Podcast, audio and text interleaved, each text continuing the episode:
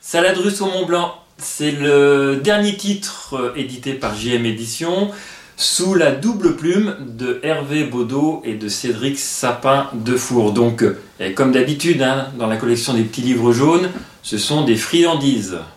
C'est à déguster. Alors, c'est quoi l'originalité de, de ce texte? Euh, D'abord, c'est un polar. C'est un polar sur la montagne. Il n'y en a pas tant que ça, des polars sur la montagne. C'est un polar qui se passe sur les pentes du Mont Blanc.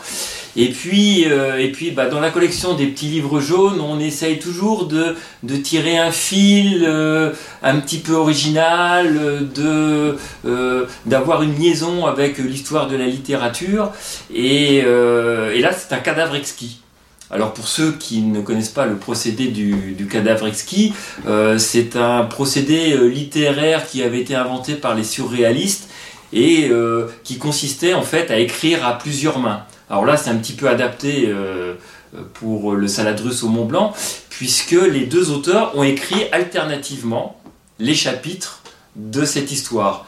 Donc bien évidemment, ils avaient connaissance du chapitre précédent qui venait d'être écrit par leur collègue, et puis ben, en quelque sorte, il fallait qu'ils qui prennent le lead de, l'histoire et puis euh, s'emparent des personnages et qui, qui, continuent comme ça de les faire vivre.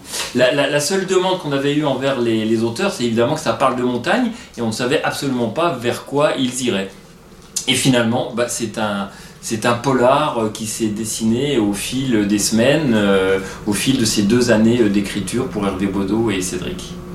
Et un petit mot pour les librairies en ce moment qui, qui sont en difficulté?